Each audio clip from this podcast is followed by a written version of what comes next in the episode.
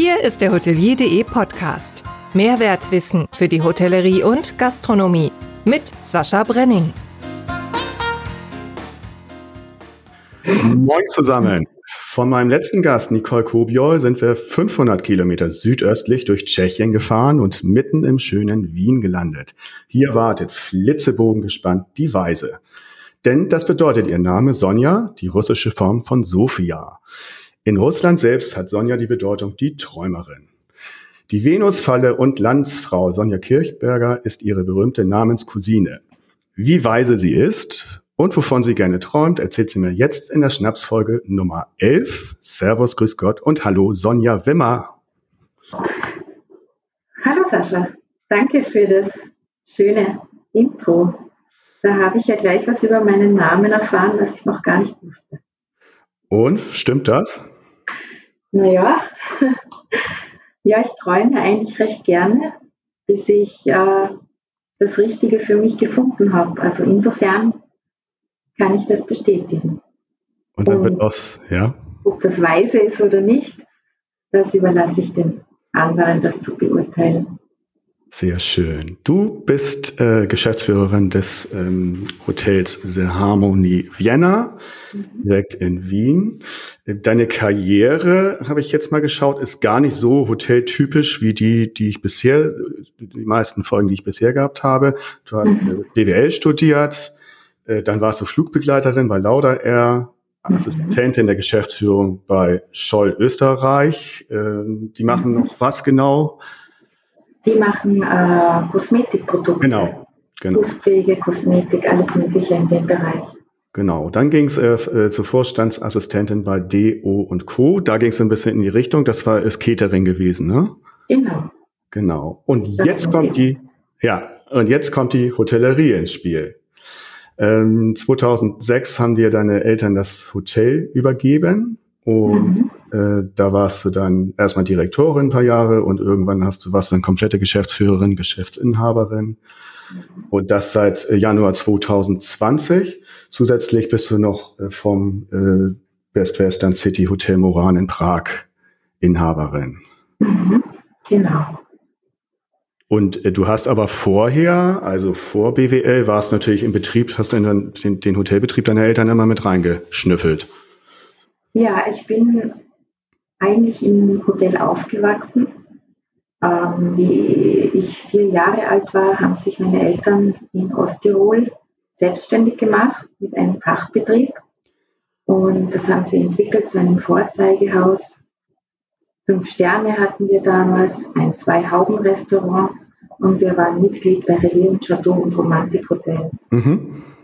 Ähm, es gab ein Schwimmbad auf dem Dach, ein italienisches Restaurant, einen großen Garten mit Nachmittagsgeschäft und wir hatten ein großes Angebot und sehr qualitätsorientiert für eine anspruchsvolle Gästegruppe. Und das habe ich hautnah erlebt. Wir haben im Hotel gewohnt die ersten Jahre.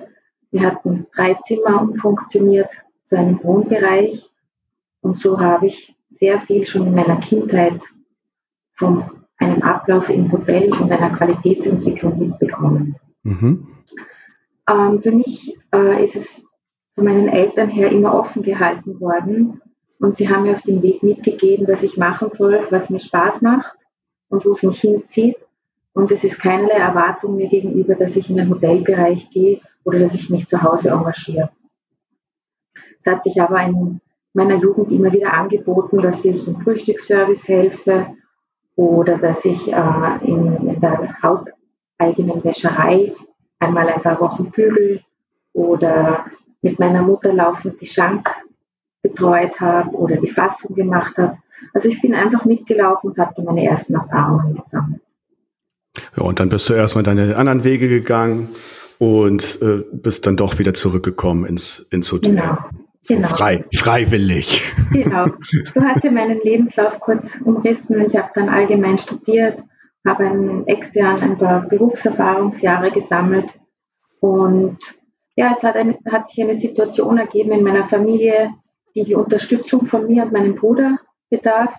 Mhm. Und so sind wir nach Hause gekommen und dann hat einfach mein Weg zu Hause begonnen. Das war 2010. Mhm. Ja. Und äh, total interessant, äh, parallel ging es dann los als äh, Leistungssportlerin, Ja. ähm, Ironman-Teilnehmerin mit 26 Jahren, parallel zum Start der Direktorin.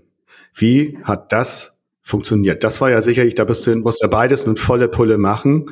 Wie hast du das geschafft? Die äh, Frage, wie ich das geschafft habe, die habe ich mir eigentlich recht selten gestellt, weil ich einfach aus beiden Bereichen vieles mitgenommen habe und meine Entwicklung äh, konnte dadurch äh, geschehen oder passieren. Mhm. Ähm, was im Leistungssport und im Führungskraftdasein äh, für mich gemeinsam war und ist, ist, dass ich aus den Gegebenheiten, aus den bestehenden Gegebenheiten mein eigenes Optimum finde. Mhm. Bei Bedienungen, die nie optimal sind. Und das habe ich eigentlich im Sport geübt und in meinem beruflichen Alltag wiedergefunden und auch umgesetzt in Kombination mit einer Wirtschaftlichkeit. Das bedeutet aber dann tatsächlich, äh, da war kein Raum für äh, Freunde, für mal was äh, mal losgehen, sondern da ging es wirklich dann tagsüber Hotelalltag und oder abends dann trainieren oder morgens trainieren, aber das war doch im Prinzip der ganze Ablauf. Ja, das ist richtig. Es war sehr leistungsorientiert und Freunde hat es natürlich beim Training gegeben. Also Mhm. natürlich Trainingskollegen gegeben und Wettkämpfe an einem Wochenende waren ein Abenteuer. Ja, Ich war einfach in einer anderen Welt, es war ein anderer Fokus und ich habe mich trotzdem, dass ich eben nicht in diesem Berufsalltag war, weiterentwickeln können durch einfach Erlebnisse, äh, die ich in der Herausforderung in einem Wettkampf gemeistert habe, auch im Alltag umsetzen konnte. was waren da so für dich deine größten oder was waren allgemein deine besten Erfolge äh, in deiner Sportkarriere? Hast du ja immerhin zehn Jahre gemacht. Ja, also ich habe viele Langdistanzbewerbe absolviert. Also ich bin sehr, sehr breit unterwegs gewesen und meine größten Erfolge waren äh, zwei Bronzemedaillen bei den österreichischen Staatsmeisterschaften im Cross-Triathlon. Mhm. Cool. Und ja, im beruflichen war es die Hoteliere des Jahres. 2016 durch Publikumsvoting, genau. Auch, auch. Also eine Jury hat eine engere Auswahl gewählt und das Publikum hat dann ähm, die Hoteliere des, des Jahres gewählt, 2016, 2017. war das. Also in diesem, also das Jahr beginnt dort im November 2016 und bis Mhm. November 2017 hatte ich Mhm. diese Auszeichnung. Was, was ha- haben denn äh, Spitzensport und Führungskraft Dasein gemeinsam? Ähm, gemeinsam würde ich, ähm, würde ich sagen, dass es eben kein Optimum gibt im Sinne von einem persönlichen Setup. Also man hat persönliche Möglichkeiten. Diese zu erkennen ist wichtig und hier ein Optimum für sich zu finden. Und ein zweiter Teil sind die äußeren Bedingungen, die auch nie ideal sind. Und auch hier ist es immer wichtig, sich zu optimieren. Mhm. Ähm, ich, wenn ich da ein Beispiel geben ähm, darf dafür, dann ist zum Beispiel bei einem Triathleten, der starke oder die starke Oberschenkel hat, äh, dann liegt hier der Fokus auf einer starken Radleistung, aber im Läuferischen wird die Stärke nicht so ausgeprägt sein. Und Mhm. hier im Training einfach äh, das Optimum herauszuholen, das ist das Ziel. Mhm. Und bei den äußeren Bedingungen ähm, ist es in einem Wettkampf und auch im, im beruflichen Alltag so, dass ähm, einfach Überraschungen äh, Teil des Ganzen sind. Und der, der mit dieser Überraschung oder der Irritation am besten zurechtkommt, der kann gewinnen. Mhm. Und ich kann mich da auch an eine bestimmte Situation erinnern, an eines meiner letzten Rennen, eine Halbdistanz, eine internationale, die ich glücklicher oder erfreulicherweise an diesem Tag auch gewinnen konnte. Da bin ich aus dem Wasser gekommen, nach 2,5 Kilometer Schwimmen und in der Wechselzone war mein Rad umgeschmissen meine Wasserflasche war weg und es hatte über 30 Grad. Oh. Man darf sich ähm, muss in so einer Situation einfach fokussiert bleiben, was mir gelungen ist. Ich bin aufs Rad und hatte die Zuversicht und die Hoffnung, dass sich im Laufe einfach etwas ergeben wird, etwas, was ich nutzen kann und äh, was mich weiterbringt. Und ich habe dann tatsächlich jemanden im ersten Anstieg gefunden, der mir Wasser gegeben hat. Und im oberen Abschnitt vom Berg ähm, hat es einen Brunnen gegeben. Da konnte ich in 40 Sekunden meine Wasserflasche auffüllen bzw. organisieren, weil ich dort eine gesehen hatte. Und ich habe sie mitgenommen. Das Problem war gelöst. Und ich bin Richtung Sieg gegangen. Nach 4 Stunden 40 auf den letzten drei Kilometern konnte ich die Führende noch einholen und das Rennen für mich entscheiden. Toll.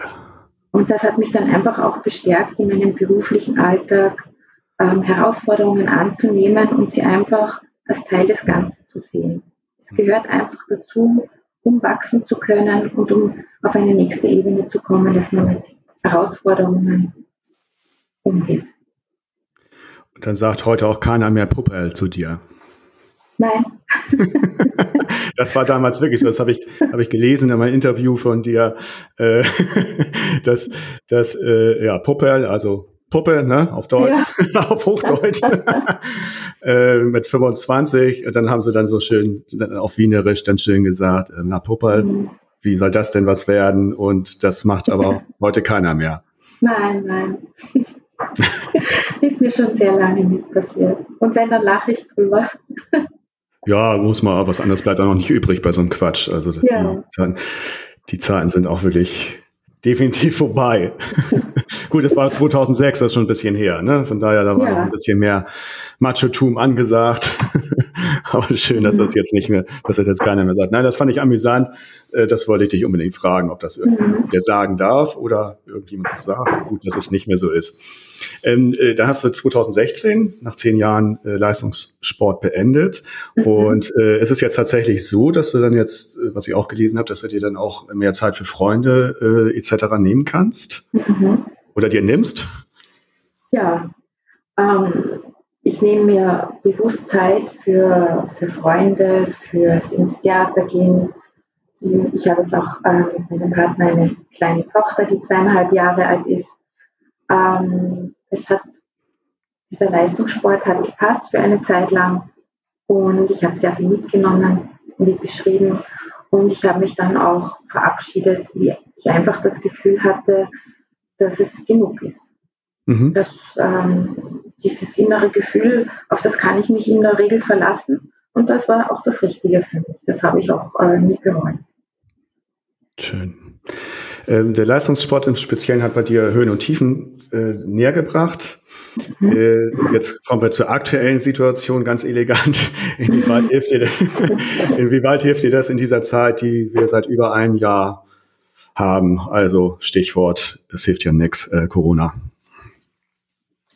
Ja, diese Pandemie, äh, die uns alle im ersten Moment überrascht hat, aber die mittlerweile ja recht lange andauert, also die hat mich und, und auch, auch mein Team in eine Imbalance gebracht. Sie hat uns einfach irritiert in vielen Bereichen und äh, sie hat uns aber auch äh, dazu gebracht, uns äh, weiterzuentwickeln, Dinge in Frage zu stellen, neu auf die Beine zu stellen und uns dadurch auch zu erneuern, um auch für die Zeit danach, die ja nicht so sein wird wie die Zeit vor der Krise, einfach gut aufzustellen. Mhm. Ich habe da auch äh, ein Beispiel, das mir einfällt. Äh, wir hatten vor der Krise eine Meeting, also eine Kommunikationsstruktur, eine gemeinsame im Team. Und durch die Pandemie hatten wir einfach das Gefühl, dass das nicht mehr passt und dass wir hier eine gemeinsame Meetingstruktur entwerfen, die für unsere jetzige Situation passt. Mhm. Und das haben wir auch gemacht. Also unser GM und ich haben uns zusammengesetzt und haben eine Kommunikationsstruktur entworfen, die uns erfolgreich durch die Krise bringen kann. Die wie aussieht? Wie sieht sie aus? Sie sieht wesentlich enger aus wie vor der Krise. Ähm, sie beinhaltet nicht nur Erlebnisse aus dem beruflichen Alltag, sondern auch aus dem privaten. Viele Mitarbeiter verbringen in der Kurzarbeit viel Zeit zu Hause im Privaten, weil einfach weniger, wesentlich weniger gearbeitet wird. Und äh, diese persönlichen Eindrücke, Erlebnisse und Lösungen aus dem eigenen Leben und aus der Arbeit, die besprechen wir in Form von Kooperationsmeetings und Teammeetings, die regelmäßig jede Woche fix stattfinden, weil das gibt uns auch in dieser schwierigen Zeit Sicherheit und Stabilität. Hat schon jemand äh, das Hotel verlassen jetzt? Äh, das höre ich nämlich immer wieder, dass äh, Hotellerie ist ja nun sowieso nicht so das beliebteste äh, Berufsbild. Und ähm, viele orientieren sich jetzt in die freie Wirtschaft. Ist dir das auch schon passiert oder hast du durch diese Maßnahmen, unter anderem diese Maßnahmen, das mhm. äh, begrenzen können? Ähm, also ich kann nur von mir sprechen. Ich weiß jetzt nicht, wie es im Wiener Markt ausschaut, aber wir hatten dieses Thema noch nicht. Ich habe eigentlich das Gefühl, dass wir laufend arbeiten, uns erneuern, uns anpassen an die Herausforderungen, die auf uns zukommen nach der Krise. Und ein großer Teil ist eben von diesem Prozess dieser interne Zusammenhalt durch Führung, durch diese Meetingstruktur, mhm. die wir aufgebaut haben. Und meine Aufgabe ist, dass ich eine klare Vorstellung entwickle, wie wir strategisch äh, unsere Ziele setzen können in den nächsten Monaten. Mhm. Da bin ich laufend auf der Suche, ich lese, ich höre, ich denke viel, ich bin viel Zeit in Ruhe, um eben Gedanken kreisen zu lassen, um eine Intuition zu haben, die dann zu einer klaren Vorstellung wird. Die ist dann auch Thema in internen Team-Meetings. Wir besprechen das Ganze, um auch eine, eine Umsetzung zu planen. Ähm, in diesem Zusammenhang ist auch die Kommunik Kommunikation nach außen zu unseren Kunden sehr wichtig, dass wir sie nicht verlieren, dass wir sie bei uns halten, dass wir die Kommunikation halten. Und auf dieser Basis entwickeln wir dann Projekte oder Lösungen für die Zukunft. Und so haben wir einfach eine Vielzahl an Projekten bereits umgesetzt und ähm, haben auch noch drei, vier Themen offen. Wir hoffen ja, dass es im Frühling wieder in, in Richtung Öffnung geht. Und bis dahin haben wir, glaube ich, sicher an die 15, 20 Projekte umgesetzt, die uns eine starke Basis ermöglichen, wenn wir wieder aufsperren und nur mehr weniger Mitarbeiter sind wie vorher und auch weniger Gäste haben. Ja, wie haltet ihr denn die Kommunikation zum Gast? Das ist natürlich ein wichtiger Punkt. Mein Eindruck ist, dass das viele, viele übersehen in unserer Branche. Mhm. Was, was sind da deine Rezepte? Ähm, wenn wir etwas ähm, über die Medien vernehmen, was Betretungsverbote betrifft, dann kommunizieren wir das auch an den Kunden. Ähm, Wie macht ihr das genau? Über, über E-Mail oder? Ja, ja, beides. Also wir schicken E-Mails aus, nicht zu oft, aber angemessen. Mhm. Auch an unsere Mitarbeiter schicken wir laufend E-Mails aus, um sie mhm. zu informieren, wie es weitergeht, wie der Stand ist.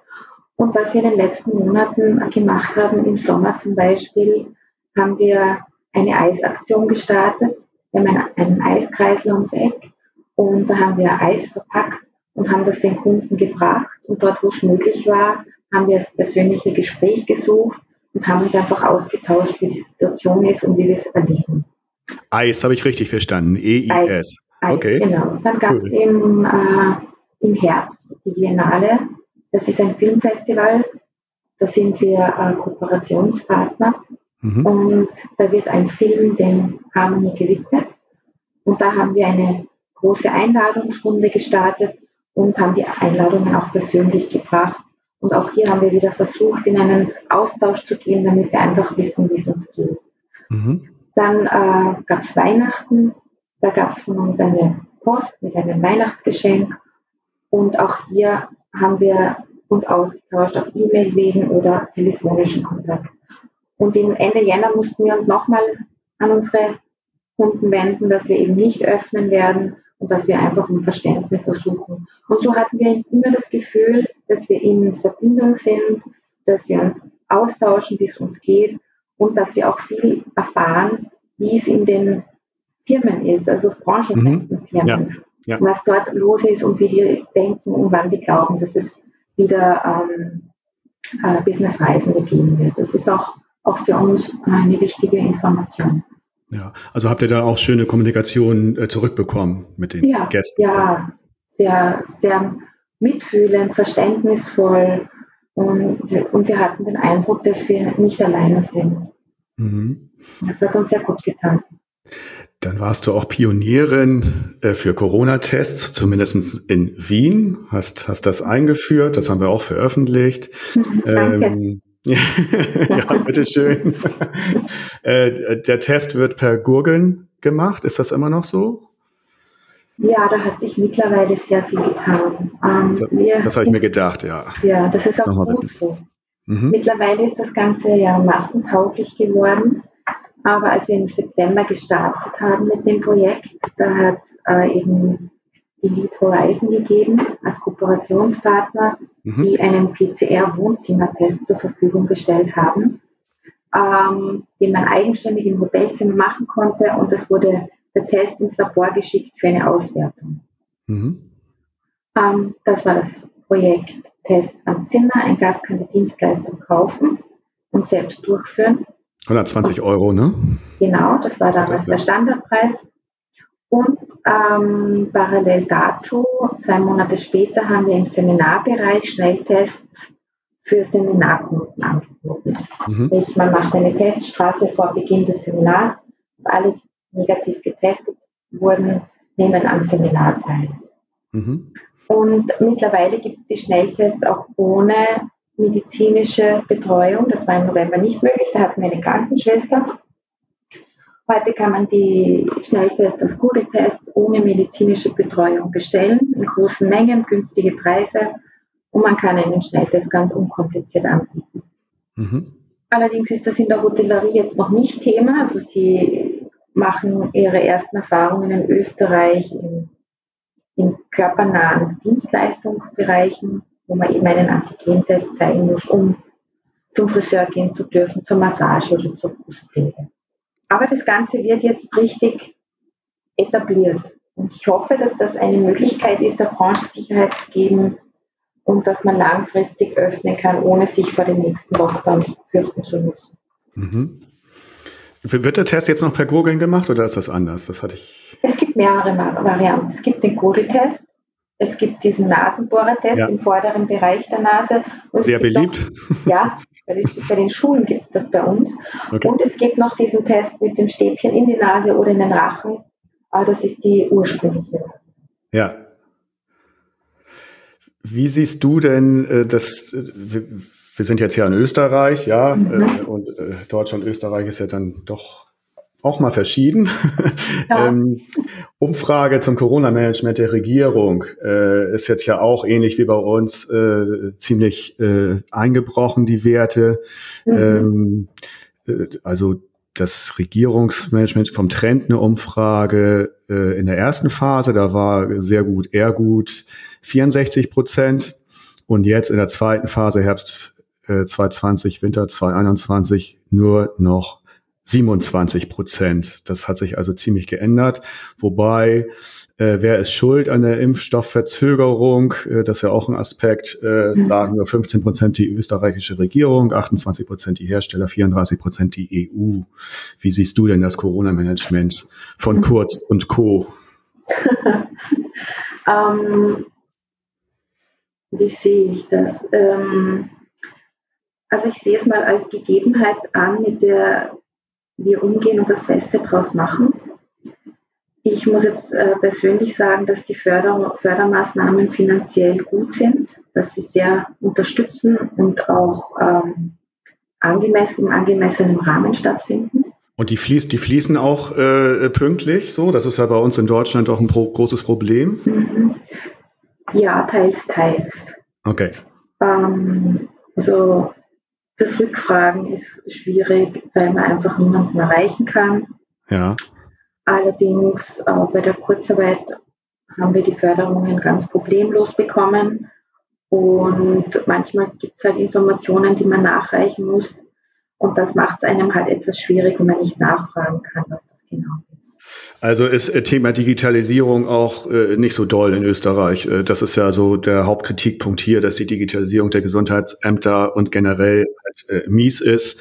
Ähm, und wie ist das bei euch mit der Digitalisierung der Gesundheitsämter etc.? Ja, das ist schleppend. Das ist kaum wahrnehmbar. Es hilft auch momentan nicht wirklich. Ich glaube, da bräuchte es ein bisschen mehr Dynamik. Ja. Mhm. Aber was ich äh, sehr gut finde und was mir sehr gut gefällt an der österreichischen Regierung im Umgang mit der Krise, ist, dass sie dieser Testthematik eine Chance geben. Mhm. Ähm, es finden momentan wirklich ausgesprochen viele Tests statt und das sieht man an den Kennzahlen. Pro 100.000 Einwohner finden in Österreich 11.000 Tests statt und in Deutschland gute 1.000. Mhm. Das heißt, man versucht zwischen Öffnen und Lockdown eine Möglichkeit zu finden, die es für zumindest bestimmte Branchen die Öffnung unter bestimmten Bedingungen ermöglicht. Und das finde ich wirklich gut, dass Sie da dahinter sind und äh, Schritte setzen. Also sind Sie da auch mal lernfähig? Ja, diese, diese differenzierte Betrachtungsweise in dieser schwierigen Situation trotzdem einen Weg zu finden, das rechne ich der Regierung wirklich sehr hoch an. Auch wenn die Hotellerie momentan noch ausgenommen ist, ich sehe einfach Bemühungen, äh, die zeigen, dass sie es wirklich versuchen, dass eine Öffnung und eine Alternative ist und es nicht nur der Lockdown ist, der uns durch diese Zeit bringen kann. Mhm. Das Gefühl ist hier ein anderes, äh, dass das hier auch keine Öffnungsstrategie ist und äh, das wird auch scharf kritisiert. Ähm, mhm. Man muss ja auch, wie war das noch, das Zitat von Erhard, Ludwig Erhard, ich glaube, lege ich mich nicht auf die Zahl fest, aber ich glaube 50 Prozent äh, der Wirtschaftspolitik sind Psychologie und das ist, ist natürlich extrem wichtig, dass man auch wieder eine Perspektive hat und das scheint ja bei euch dann besser zu laufen ja, warten wir es mal ab, wie es jetzt ausgeht und wie es sich entwickelt. Aber es ist auch das wieder ein Erfahrungswert, auf den man aufbauen kann. Und dieses Ausprobieren und Sammeln von Erfahrungswerten, um einen nächsten guten Schritt zu setzen, das ist finde ich ganz toll. Und wichtig finde ich auch bei aller Kritik, das sage ich auch immer wieder, dass man beide Seiten sieht. Ich möchte auch nicht in der Haut der äh, verantwortlichen Politiker stecken. Äh, da muss mhm. so ein gehöriger Druck sein, äh, worüber man ja gar nicht spricht, sind die ganzen Toten. Ja, das ist, mhm. das vergisst man immer so ein bisschen. Und finde das immer, finde das toll, wie du das so ausgeglichen auch siehst so sollte es sein. Äh, wir brauchen mehr Grau wieder. Wir haben einfach nur Schwarz oder Weiß. Das geht mir, äh, weiß nicht, wie das bei euch ist, aber ähm, das geht mir tierisch auf den Senkel, dass ja. wir einfach nur. Es ist ein äh, Entweder oder, es ist ein ja. ja. oder Nein. Und es gibt ganz viel dazwischen. Um das auszuloten, das sehe ich auch als Aufgabe der Branchenvertreter, der Regierung, der Experten. Und dieses gemeinsame Abbiegen. Auch das gesundheitliche Wohl hat einen Stellenwert. Absolut, finde ich auch. Ähm, zu deinem Hotel. Ja. Das ist ja ein Boutique-Hotel mit äh, 66 Zimmern, mhm. mitten in der Stadt. Harmonie-Lounge mit Bar und Bibliothek. Und was ganz toll ist, wenn du auf die Seite gehst, mhm. dann tanzen da Leute, oh. tanzen da zwei Paare durch das ganze Hotel und stellen das so kurz vor. Einfach nur tanzenderweise. Man kann auch den Ton dort, zumindest auf der Startseite, wenn ich das richtig gesehen habe oder gehört habe, nicht hören.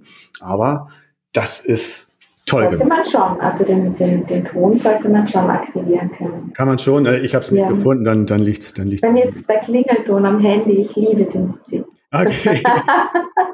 Also das ist, das ist ganz toll. Was du vorher auch, was du vorher auch schön hast, ist, äh, vergessen Sie Ihren Rabatt nicht, ne? dass man direkt auf der Webseite bucht mit fünf Prozent. Ja. Und dann kommen die, die Tänzer. Das sollte man sich unbedingt mal anschauen. Das, mhm. den, den Link gebe ich auch in die, in die Show Notes danach. Danke. Ganz schön, ganz schön gemacht. Äh, du bist ja sehr von, von der Kunst beseelt. Wie kommt es denn dazu? Das zieht sich ja durchs ganze Hotel. Das ist ja so, mhm. das wird ja ausgelegt. Wie bist mhm. du, wie kamst du darauf? Um, ähm, die Harmoniegasse ist das Erstlingswerk von Otto Wagner und ähm, die gesamte Straße ist das Erstlingswerk von Otto Wagner und die ist 1863 gebaut worden. Und am Ende der Harmoniegasse wurde 67 das Harmonietheater gebaut. Genau, wo es bis 1934 Vorführungen gab. Genau, richtig. Und im Harmonietheater, das wurde äh, gleichzeitig mit der Volksoper gebaut von der Amalia Pascalatti, eine Muse vom Kaiser. Und in der Harmoniegasse 5 bis 7 waren kleine Gassoniers, wo Künstler, Tänzer, Schauspieler gelebt haben mhm. und im Harmonietheater performt haben. Das war groß, das Harmonietheater. Es hatte Platz für 1400 ja. Personen und da war schon was los. Also die Gegenwart von Kunst und Tanz beseelt. Und das habe ich gesucht, um das Haus authentisch zu machen und Geschichten nach außen zu tragen. Also ich habe wirklich nach der wahren Geschichte des Hauses und dieser Straße gesucht. Und so bin ich zu diesem Thema Tanz und Kunst gekommen. Mhm. Es war für mich ganz wichtig, dass ich dieses innere Gefühl hatte, dass das genau das Richtige ist. Und ähm, wir haben dann auch den Künstler Luis Casanova Sorolla ja. dazu gewinnen können, dass er sein Kunstprojekt Signapura im Haus umsetzt mit Solisten der Wiener Staatsoper. Ja. Und dieses Kunstprojekt war, dass Tänzer ihre Spuren mit Farbe auf Papier festhalten für die Ewigkeit. Ja. Und das zeigen wir im Haus. Und deswegen gibt es auch ein Video, das das Haus vorstellt mit Tänzern. Und die haben dort improvisiert und haben sich dort inspirieren lassen, welche Schritte und was sie zeigen wollen. Ja, ich finde, das ist ihnen gut gelungen. Das war übrigens Rebecca Horner und Andrei Kajnamowski, zwei große Persönlichkeiten in der Tanz- und Kunstszene. Ja. Ja, ist großartig. Also das äh, muss man sich anschauen. Tolle Idee. Und das zeigt, das zeigt auch, und ich höre ganz oft von Hoteliers, ja, was soll ich denn über mein Hotel für eine Geschichte? Ich weiß gar nicht.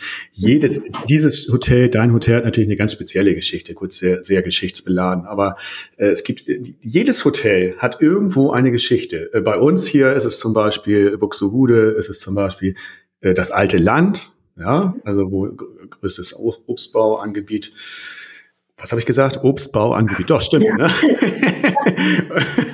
ähm, oder Buxtehude selber hat natürlich auch eine tolle Geschichte mit dem Fleet etc. Aber jedes Hotel kann irgendwo eine Geschichte machen und das habt ihr so grandios umgesetzt. Ähm, absolut nachahmenswert. Und das führt natürlich auch dazu, dass ihr äh, bei, bei äh, TripAdvisor ähm, Nummer sieben von 379 Hotels in Wien seid. Ja, äh, momentan, bei Gäste, genau. Mhm. Bei, Gästebewertungen. Mhm. Was mir dort aufgefallen ist, äh, meistens habt ihr da ein Feedback gegeben, aber die letzte Zeit äh, äh, nicht mehr so. Ist das ähm, na, eingeschlafen wohl nicht, aber. Wir haben keine Bewertungen mehr bekommen.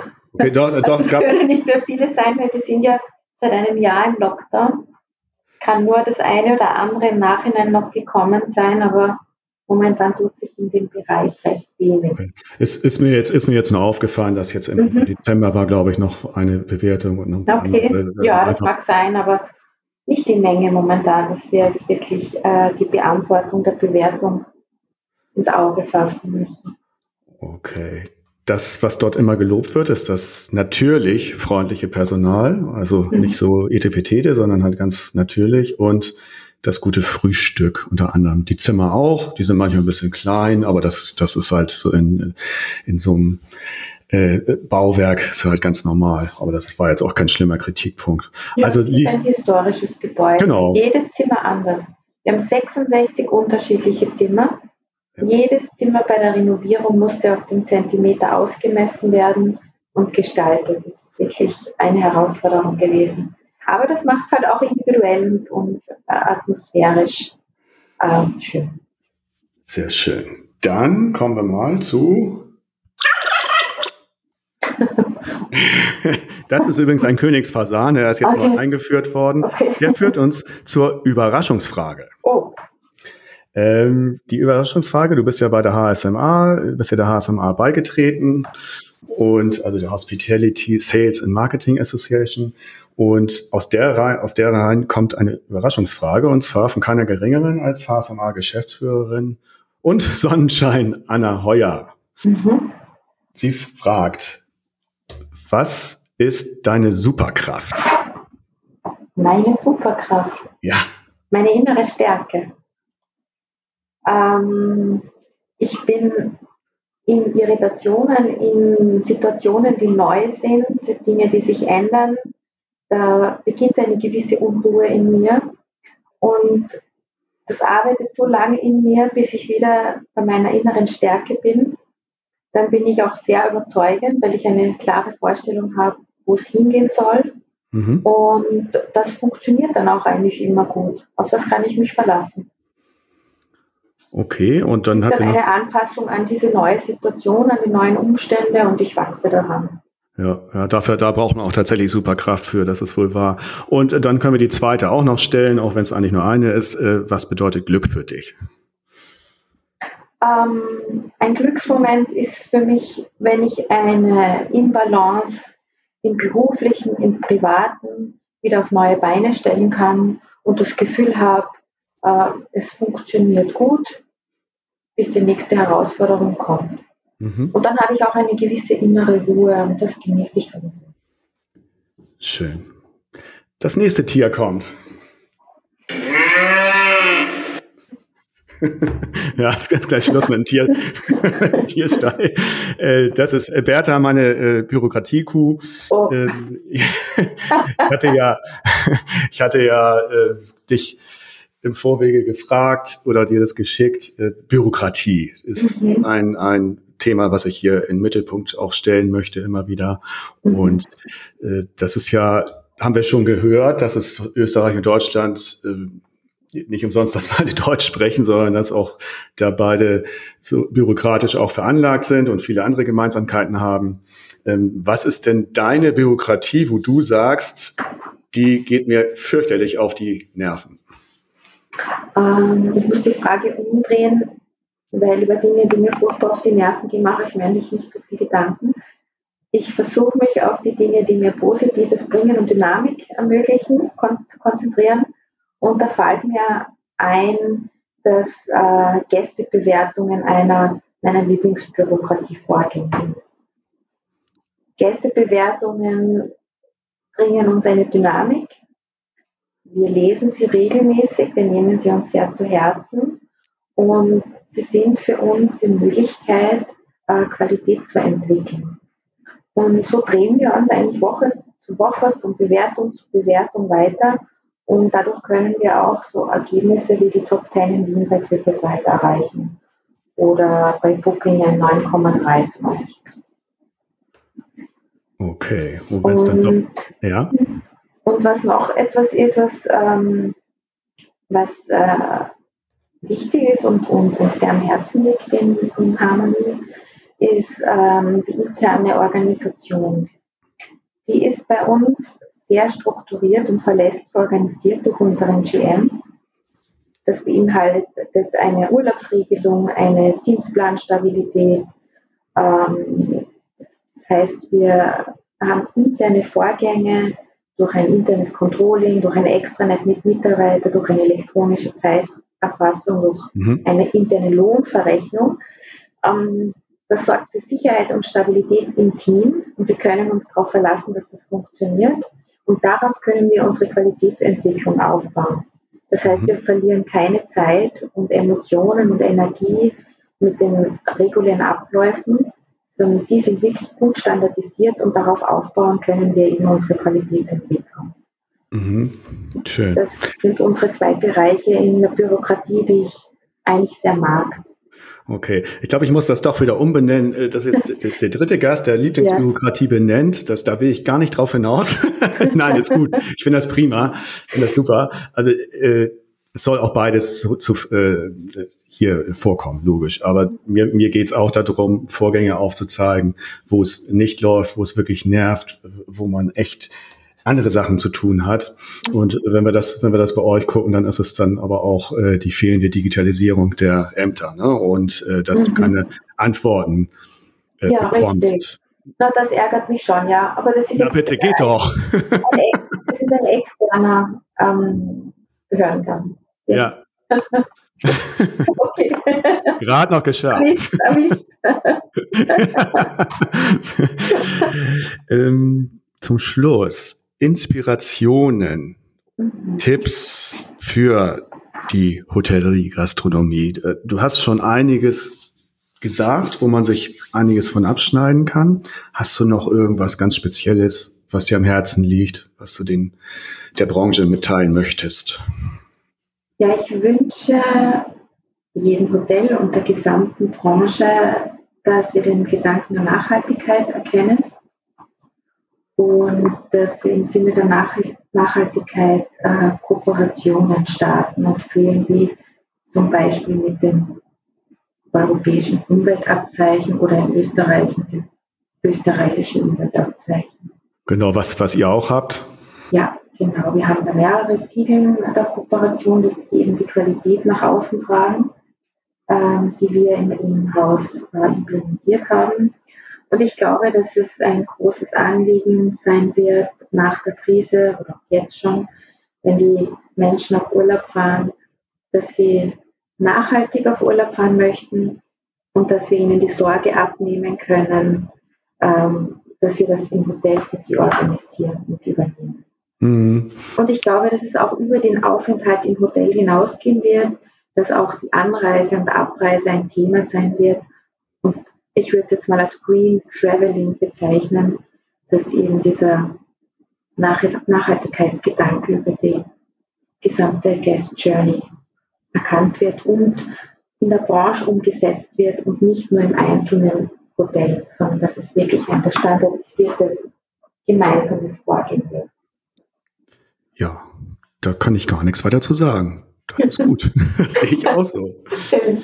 Liebe Sonja, es war schön ja. mit dir hier über 40 Minuten durch den Podcast zu tanzen. Ich äh, hatte nur einmal kurz Tanzunterricht, das war auch nicht so erfolgreich. Äh, meine Freundin graust sich immer noch davor, aber äh, trotzdem hast du mich gut geführt hier. Dankeschön. ich bedanke mich ganz herzlich für die guten Fragen. Es hat wirklich Spaß gemacht, auch mir Gedanken darüber zu machen. Es ist für mich eine große Bereicherung gewesen. Sehr, sehr schön. Ich hoffe, wir sehen uns mal direkt irgendwann. Ja, würde mich freuen. Wenn du in Wien bist, melde dich. Auf jeden Fall. Und, und ich wünsche auch der ganzen Branche viel Kraft und Stärke für die nächsten Monate und dass wir einander unterstützen können. Also dein, dein Podcast jetzt hier hat auf jeden Fall Stärke mit reingebracht, finde ich. Da habe auch ich was rausgezogen. Danke dir recht herzlich und alles Liebe. Auf Alles bald. Liebe. Danke, bis bald. Tschüss. Tschüss. Der Hotelier.de Podcast. Mehrwertwissen für die Hotellerie und Gastronomie. Keine weitere Ausgabe verpassen. Und jetzt auf www.hotelier.de slash podcast abonnieren.